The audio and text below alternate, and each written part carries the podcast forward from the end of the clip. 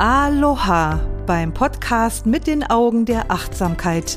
Ich begleite dich auf deinem Weg mit der authentischen Achtsamkeitspraxis, mehr Bewusstsein in deinen Geist, dein Herz und dein Leben zu bringen, weil glücklich sein kein Zufall ist.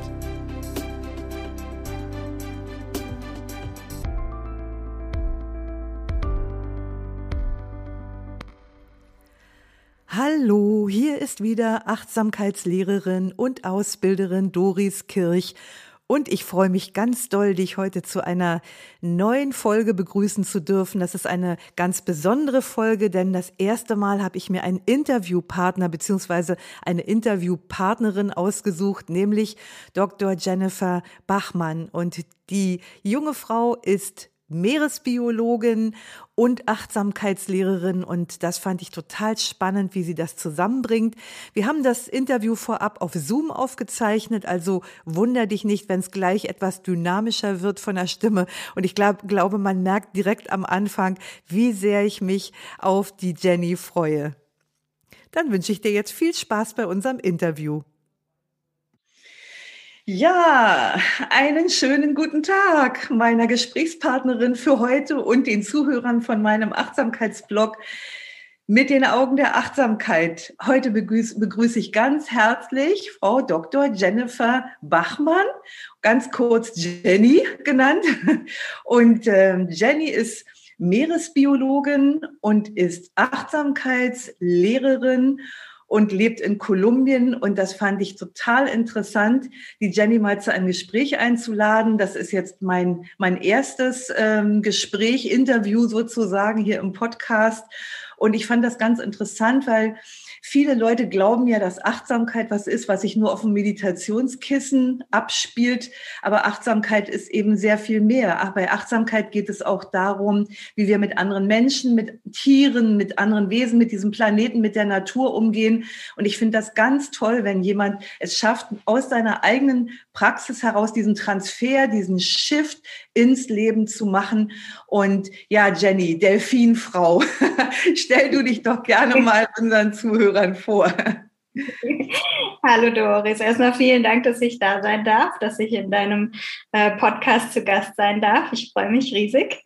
Und ja, genau, also mein Herz schlägt sowohl für die Achtsamkeit als auch für die Meere dieser Welt. Und ich bin selber hm, promovierte Meeresbiologin und habe aber gleichzeitig auch eine Ausbildung als Meditationslehrerin gemacht. Und ja, aus diesem bunten Mix ähm, ist dann mein Herzensbusiness Meditation und mehr entstanden. Und ja, ich freue mich heute zu Gast zu sein. Wundervoll. Also du lebst ja, du bist, äh, habe ich gesehen, 2019 ausgewandert nach Kolumbien. Also das fand ich ja total interessant. Ähm, wie ist es dazu eigentlich gekommen? Also direkt Kolumbien ist ja nicht gerade um die Ecke. Ähm, vielleicht magst du uns ein bisschen dazu erzählen, so ein Schwank aus deinem Leben sozusagen. Ist ja nicht, ist ja äh, nicht gewöhnlich.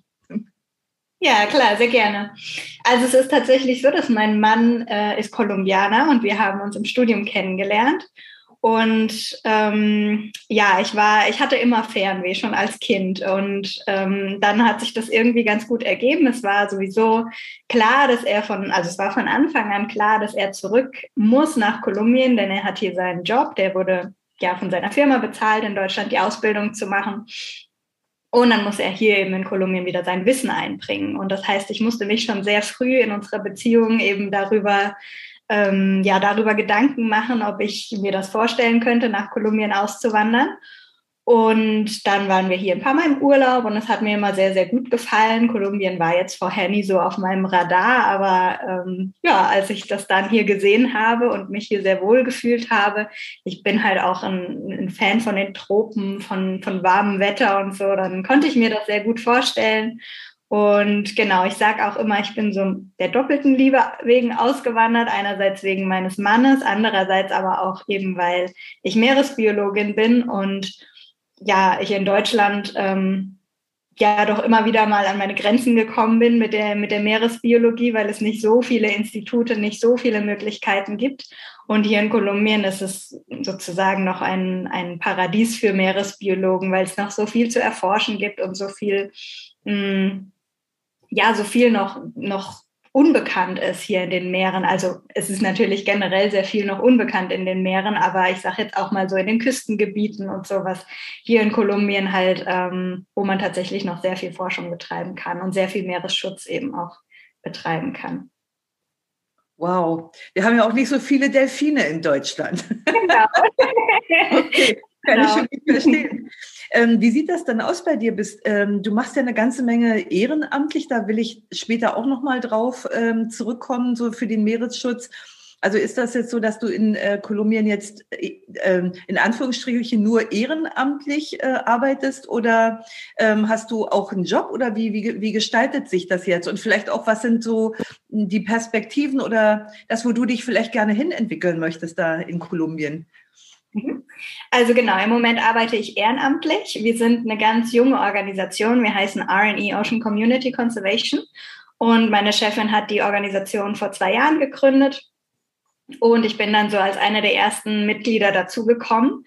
Und ja, es ist sehr, sehr schwierig, im Meeresschutz Gelder zu bekommen. Gerade als junge Organisation dauert das sehr lange, bis man wirklich Funding-Möglichkeiten bekommt. Das heißt, wir arbeiten im Moment alle ehrenamtlich und ähm, wir bauen unsere Projekte eben so auf, und, aber mit der Perspektive, dass wenn die Projekte größer werden, wenn wir über Jahre hin eben zeigen, dass wir eine gute Arbeit machen, dann kommen eben auch mit der Zeit dann die Funding-Möglichkeiten. Also darauf arbeiten wir sozusagen hin, dass das dann mein Ziel ist, dass dann Teilzeit eben ein, ein bezahlter Job daraus wird.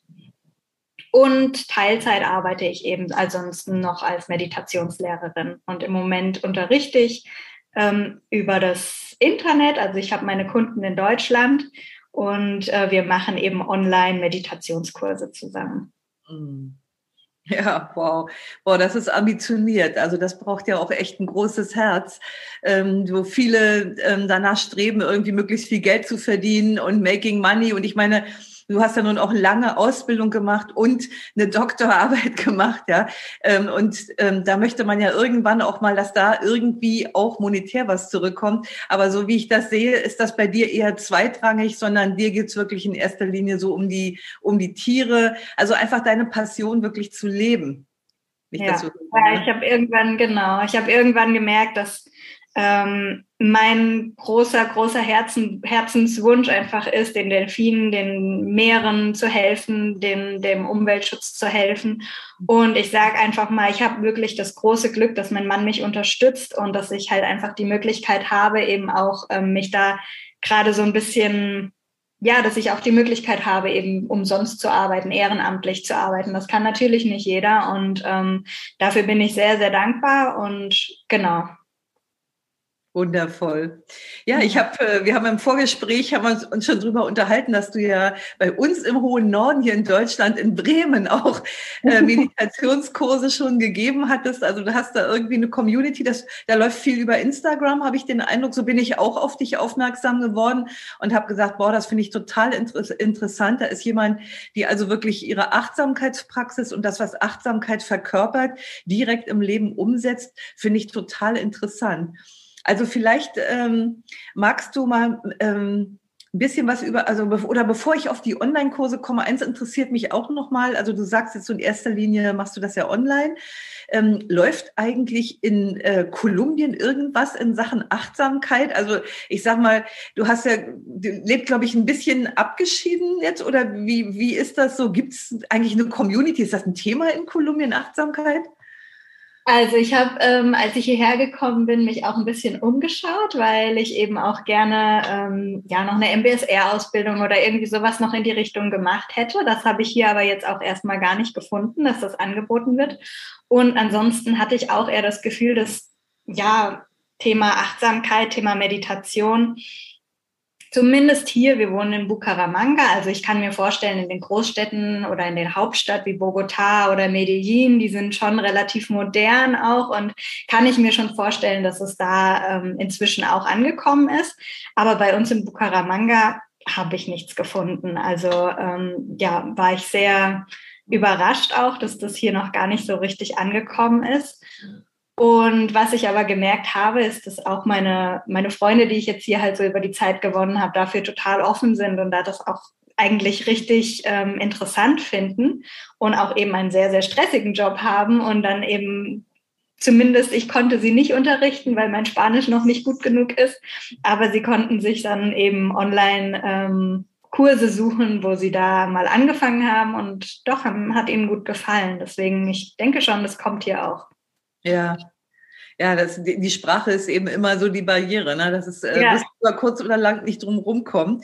Also genau. Also ich habe damals, ich bin ja auch MBSR-Lehrerin und wir haben ja auch, äh, habe ja auch ähm, jahrelang MBSR-Lehrer ausgebildet selber auch. Und da gibt's ja dieses internationale EAMBA-Netzwerk. Und das wäre vielleicht auch nochmal eine Möglichkeit, sich dahin zu wenden, weil in meinen Zeiten, wo ich, ähm, ich habe ja meine Ausbildung äh, bei John Kabat-Zinn in Amerika gemacht. Und da waren wir also manchmal 200 ähm, Teilnehmer bei Retreats und bei den Fortbildungsteilen und die Menschen kamen aus allen Teilen der Welt. Also da war bestimmt auch irgendwie jemand aus Kolumbien dabei, ja. Also gut, vielleicht kann man da schon mal irgendwie auch Netzwerke bilden. Ich glaube auch, dass die Menschen, die eben Achtsamkeit praktizieren, auch empfänglicher sind für Dinge wie Umweltschutz zum Beispiel, ja. ne, das zu unterstützen, entweder monetär oder irgendwie auf andere Weise. Ne? Genau. Ja, das ist ein guter Tipp. Da werde ich mich nochmal vielleicht dann dahin wenden. Das ist eine gute Idee. Genau. Und das mit der Achtsamkeit und Naturschutz, das ist so mein, meine Hypothese, mit der ich sozusagen fahre, ähm, dass ich halt einfach denke, dass, ähm, oder ich habe das an mir selber gemerkt, dass auch wenn ich, sage ich mal, aufgeklärt bin und weiß, wie ähm, wie es, sag mal, mit Plastik in den Meeren aussieht und dies und das, habe ich doch immer mal wieder an mir festgestellt, dass ich auch Entscheidungen treffe, die nicht nachhaltig sind. Klar, ich bin nur ein Mensch, kann man auch sagen, natürlich, aber mir ist eben halt auch aufgefallen, dass ich ganz besonders diese Entscheidungen so treffe, wenn ich gestresst bin und wenn ich nicht bei mir selber bin, wenn ich also nicht achtsam bin. Und ich habe eben schon gemerkt, dass in dem Moment, wo ich Achtsamkeit mit ins Spiel bringe, hm, ich sehr viel bewusster die Entscheidungen treffe und sehr viel nachhaltiger, wenn ich wenn ich, ja, wenn ich achtsam bin. Und das ist für mich auch so eine große, ein großer Hintergrund dafür, warum ich Meditation und mehr eben ins Leben gerufen habe und dass ich eben denke, dass Achtsamkeit und Nachhaltigkeit und Naturschutz und Meeresschutz, das hängt schon alles sehr nah aneinander zusammen, auch wenn man das auf den ersten Blick vielleicht denkt, so hoch, Meeresbiologin und Meditationslehrerin, aber doch, ich denke schon, dass das ähm, sehr gut zusammenpasst. Ja, es geht ja immer um den Geist, der dahinter steht, um den Geist, der das trägt. Und das fand ich total interessant, als du das gerade gesagt hast, so, wann, wann ist das, ähm, dass ich falsche Entscheidungen treffe? Und das kann ich voll und ganz so unterschreiben. Das geht mir ganz genauso. Also wenn ich mal irgendwie zu schnell werde oder zu ungerecht oder ja, Tatsache einfach eine falsche Entscheidung treffe, dann hat es immer irgendwie zu tun mit Überlastung, mit Überforderung. Es geht immer um äh, Komplexität. Entweder ist eine Sache zu komplex, die ist zu groß, die ist zu schnell. Ähm, und dann merke ich eben auch, ähm, dass ich rauskippe sozusagen aus der Praxis. Also ähm, Genau. Und deshalb ist, ähm, also ich, ich frage mich manchmal oder habe mich manchmal gefragt, äh, wie kann das zum Beispiel angehen, dass Menschen die Meere vergiften? Wie kann das angehen, dass ähm, in äh, Indien zum Beispiel unter völlig menschenunwürdigen Umständen da T-Shirts für drei Euro äh, für Primark äh, produziert werden und all diese Dinge? Und da sind ja alles äh, Menschen auch in, in hohen Positionen in Unternehmen, die ja wissen, wie das aussieht und, ähm, und wie die Menschen dort leiden. Und wenn ich sowas sehe, dann dreht sich mir das Herz um. Also das auch gerade, ich habe mit Plastik jetzt letztens gesehen in einer Sendung, dass Vögel am Strand verendet sind. Ähm, und zwar nicht, weil die sich verletzt haben durch das Plastik, sondern weil die verhungert sind. Die Mägen sind voll mit Plastik. Also da, das zerreißt mir das Herz. Und da habe ich mich gefragt, wie kann das sein, dass Menschen ähm, so etwas tun, also so veranlassen, auch die Unternehmen. Und da habe ich dann gesagt, im Grunde gibt es da eigentlich zwei Gründe für. Der eine Grund ist, ich, ich gucke nicht hin, also die gucken nicht hin. Und der zweite Grund ist, selbst wenn sie hingucken, es berührt sie nicht. Und Achtsamkeit ist ja bekanntermaßen eben ein Weg des Erwachens. Also ich weiß nicht, kennst du diese Autobiografie in fünf Kapiteln? Dieses, äh, ich gehe eine Straße entlang, da ist ein tiefes Loch im Gehsteig. Und dann ah, geht ja. das immer weiter, geht über, immer weiter. Ne? Also zuerst falle ich rein, weil ich es nicht sehe, dann falle ich, gehe ich die Straße wieder lang, falle wieder rein, aus Gewohnheit, so geht das immer weiter. Und irgendwann kommt eine Stelle, das ist, glaube ich, der dritte Punkt. Also, und die Ver Verantwortung wird immer abgeschoben. Und am dritten Punkt heißt es dann, ähm, ich falle schon wieder rein aus Gewohnheit. Meine Augen sind offen. Ich weiß, wo ich bin. Es ist meine eigene Verantwortung. Und dieser Switch, eben zu sehen, wo ich bin. Die Augen sind offen und sie gehen einfach nicht mehr zu. Und was ja auch einhergeht mit Achtsamkeit Hand in Hand, wie zwei Flügel eines Vogels, ist ja Mitgefühl. Das heißt also, wenn ich Achtsamkeit praktiziere, dann entwickelt sich automatisch Mitgefühl und dann kann dann kann ich nicht mehr weggucken und es macht mir etwas aus, wenn ich das sehe. Und ich habe das natürliche Bedürfnis, mich dafür einzusetzen, etwas zu ändern. Und deshalb, sage ich mal, finde ich, dass das sehr, sehr nah beieinander liegt, was du machst. Ja, ja. Ja, danke, Doris. Nee, das war, das ist super zusammengefasst, genau. Also Genauso empfinde ich das auch, genauso fühle ich das auch. Und ich, auch wenn ich, mh, hm, ja, auch wenn ich meine Achtsamkeit praktiziere und ähm, wenn ich, wenn ich wirklich präsent bin, dann merke ich ja auch, wie ich verbunden mit allem bin, wie ich eins bin mit der Natur. Das heißt, das, das ist auch einfach so ein, es geht gar nicht mehr anders, als die Natur zu achten, wenn ich, wenn ich wirklich achtsam bin, weil ich dann merke, dass es nicht jemand anderes ist, nicht ein anderes Tier ist, sondern dass ich ein Teil von dem Ganzen bin. Das also ist für mich auch ein, eine sehr große Erkenntnis gewesen, als ich wirklich angefangen habe, eben mit Achtsamkeit und die Achtsamkeit in den Naturschutz zu bringen, wie sehr ich mit allem verbunden bin. Ja, das ist ja auch ein ganz wesentlicher Punkt in der Achtsamkeitspraxis. Wir nutzen ja meistens oder ich nutze meistens sowohl im Retreat als auch in Kursen mal diesen Punkt des Essens um diese Allverbundenheit eben deutlich zu machen. Klar kann man jetzt mit den drei Daseinsmerkmalen äh, aus dem Buddhismus kommen oder so mit irgendwelchen netten Theorien, aber mit dem Essen ist es immer sehr greifbar, ne? wie viel ähm, alle, wie viel zusammenkommen muss an, an Bedingungen, an Elementen, an Menschen, ähm, an Tätigkeiten, damit wir dieses Essen auf dem Tisch haben können. Und wenn man sich das mal vergegenwärtigt, ähm, dann merkt man eben, dass alles im Leben miteinander verbunden ist, dass nichts getrennt ist. Und unsere Achtsamkeitspraxis kann Menschen dazu helfen, diese Verbundenheit wieder zu entdecken. Ja, ganz genau. Ja, ja ich mache ja. auch sehr gerne. So, Entschuldigung. Sag ja, ich mache sehr gerne ich mache sehr gerne die Teemeditation, also das eben auch als Teemeditation mit meinen Teilnehmern. Und auf einmal meinten dann alle Teilnehmer danach so, sie können gar keinen Schluck Tee mehr wegwerfen, weil, weil sie erstmal sich wieder bewusst darüber geworden sind, wie, was da alles zusammengekommen ist, damit sie diesen Tee vor sich stehen haben und wie wertvoll dieser Tee ist. Also man hat dann auch wieder so eine Wertschätzung für, für alles, was dahinter steht ja, was da alles dranhängt, ne? Bewusstsein, Mitgefühl, Wertschätzung, Dankbarkeit, alles, was sozusagen durch die Achtsamkeitspraxis zum Erblühen gebracht wird. Ne? Vielleicht magst du mal ein bisschen was über deine Meditation erzählen und wie du das so aufgebaut hast. Ich habe das habe ich mir jetzt nicht genauer angeguckt, aber ich habe gedacht, lass mal die Jenny ein bisschen was darüber erzählen. Ich habe nur gesehen, da waren so ein paar ganz kreative Sachen dabei. Also man kriegt bestimmt bei dir auch irgendwie eine schöne Meeresmeditation, was jetzt nicht direkt Achtsamkeit ist, aber auch der Entspannung und dem Einfühlen dient, oder? Ja, genau. Also genau, bei mir gibt es nicht nur Achtsamkeitsmeditationen, auch wenn ich die ähm, sehr gerne unterrichte und auch sehr viel in meinen Kursen. Und ähm, ich mache aber eben auch sehr viele Traumreisen ans Meer zum Beispiel oder ja, es gibt bei mir dann auch ein Monatsthema meistens. Also ich, ich möchte halt auch gerne dann so die Qualitäten von unterschiedlichen Tieren oder von Meeresaspekten eben auch in die Meditation holen, wie zum Beispiel jetzt im, äh, im nächsten Monat, nee, im Oktober werden wir äh, ruhig wie eine Meeresschildkröte oder gelassen wie eine Meeresschildkröte werden. Und ähm, vorher hatten wir lebensfroh wie ein Delfin. Also solche, äh, das sind dann so, sage ich mal, die, die Themen des Monats. Und dann gibt es eben dazu eine Traumreise, wo wir mit einer Schildkröte schwimmen.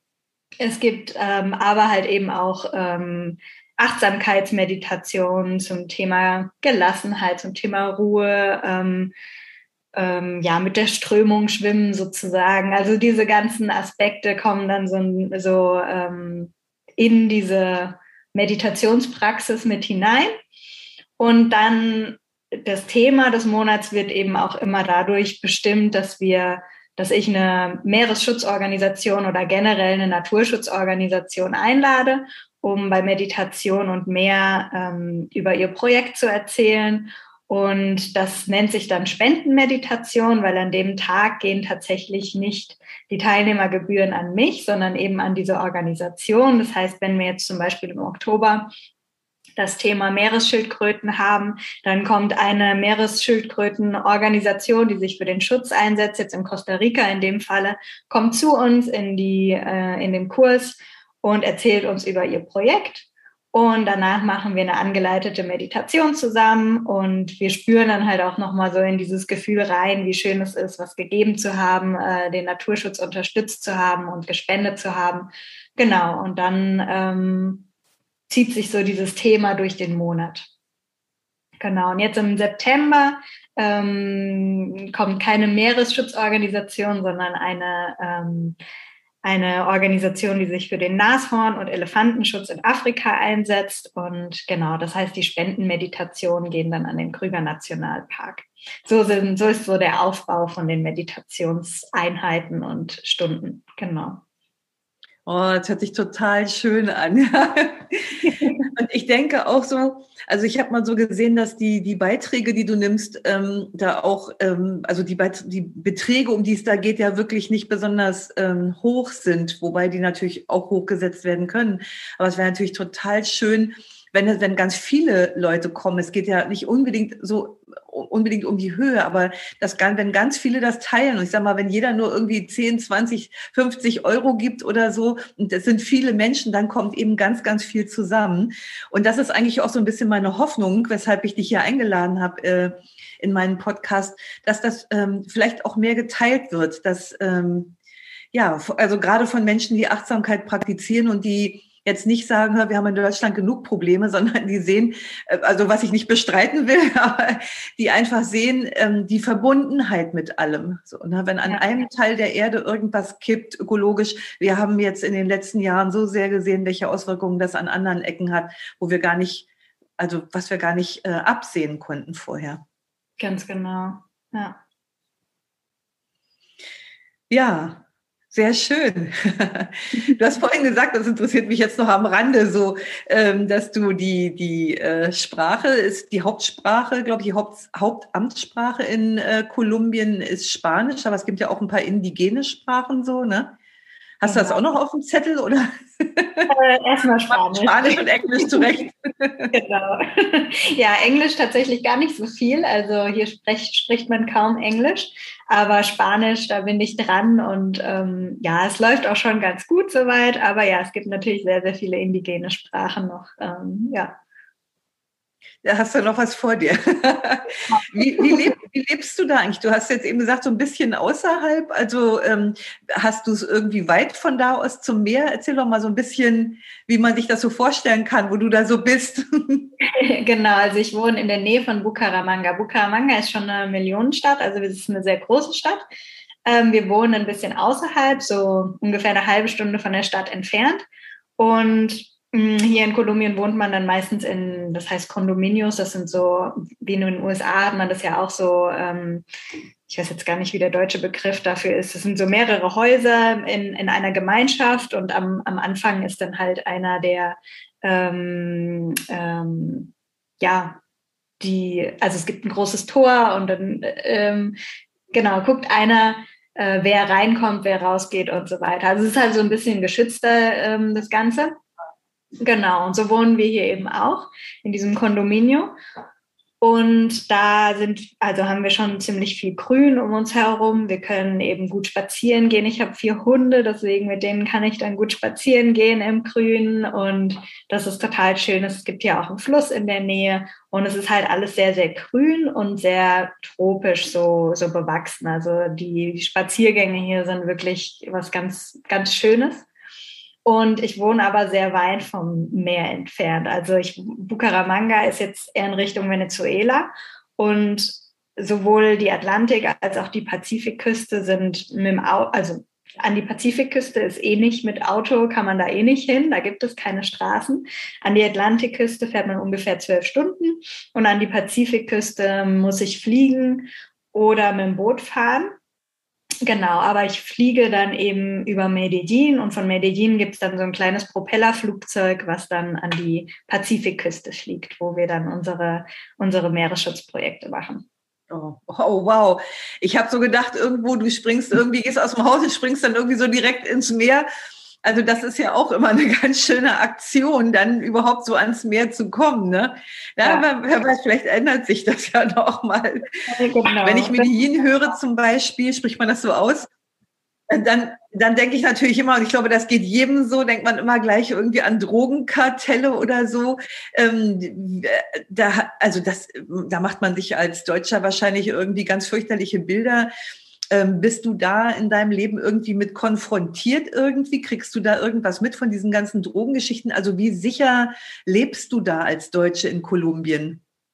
Genau, das Thema Sicherheit ist ähm, natürlich schon ein Thema hier, aber ähm, ich muss auch sagen, dass es über die letzten Jahre sehr, sehr viel besser geworden ist. Also wir haben gerade auch durch Santos, das war ein früherer Präsident, der hat ja diesen Friedens, ähm, äh, Friedensabkommen gemacht, eben auch mit den Guerilla und mit den, mit den Untergrundkämpfern.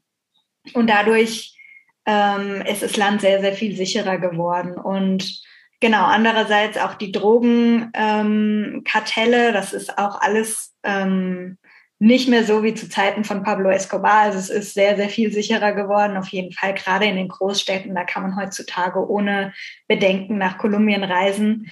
Ähm, es gibt tatsächlich noch Regionen, ähm, da frage ich auch immer erstmal meinen Mann, der kennt sich da halt gut aus, der weiß dann genau, dahin kannst du fahren, dahin eher nicht. Und es ist dann auch wirklich manchmal sehr regional, also dass man halt in ein bestimmtes Dorf nicht kann, aber ins Nachbardorf ist es in Ordnung. Also das, ah. ähm, da muss man schon auch so ein bisschen eben mit den Einheimischen in Kontakt sein. Ansonsten, also wenn man jetzt wirklich, sage ich mal, durch den Busch reisen möchte hier in Kolumbien, dann muss man schon noch ein bisschen aufpassen und sich gut informieren. Aber wenn man jetzt so die Hauptrouten, ähm, so Cartagena, Medellin, Bogota, vielleicht noch ähm, genau San Andres, also so diese, diese Karibikinseln eben auch, das ist alles inzwischen kein Problem. Da lebt man sicher. Und hier in Bucaramanga habe ich damit auch täglich überhaupt nicht keinen Kontakt. Also nicht, nicht, so wie in Deutschland halt auch. Das kriege ich jetzt hier auch nicht mehr mit. Ja, das beruhigt mich. das zu hören. Also man hat ja gerade, also man sieht eben immer nur, was in den Medien übermittelt wird und ähm, fragt sich, wie gut kann einer und wie sicher kann eine Achtsamkeitslehrerin da leben in solchen Umständen. Ja, ich finde das schon total mutig. Ja, Jenny, ähm, vielleicht magst du doch mal erzählen, was ist jetzt die nächste Meditation, die dran ist? Jetzt, das ist jetzt die September-Meditation oder welche war das jetzt?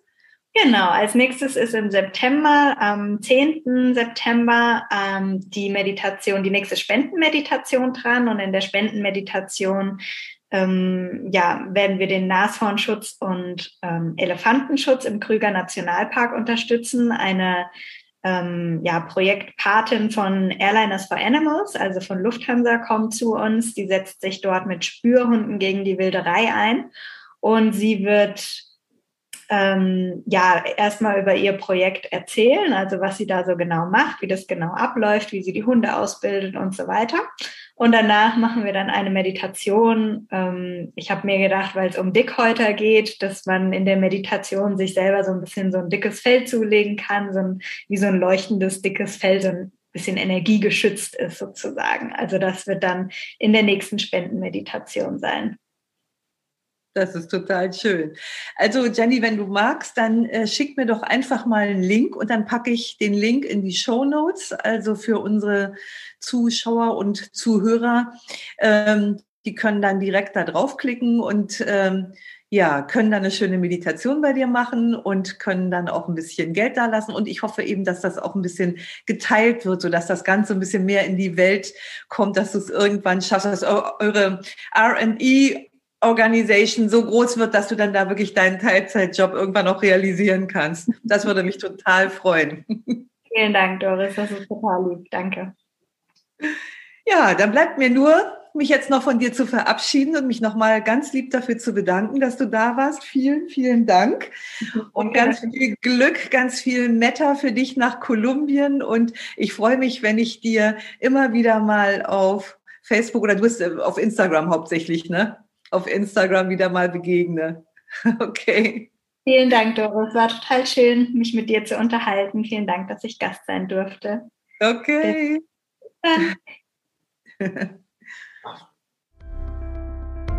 Schön, dass du heute wieder mit dabei warst. Lausche, lerne, liebe und lass uns mit Leichtigkeit leben. Bis nächste Woche. Deine Doris.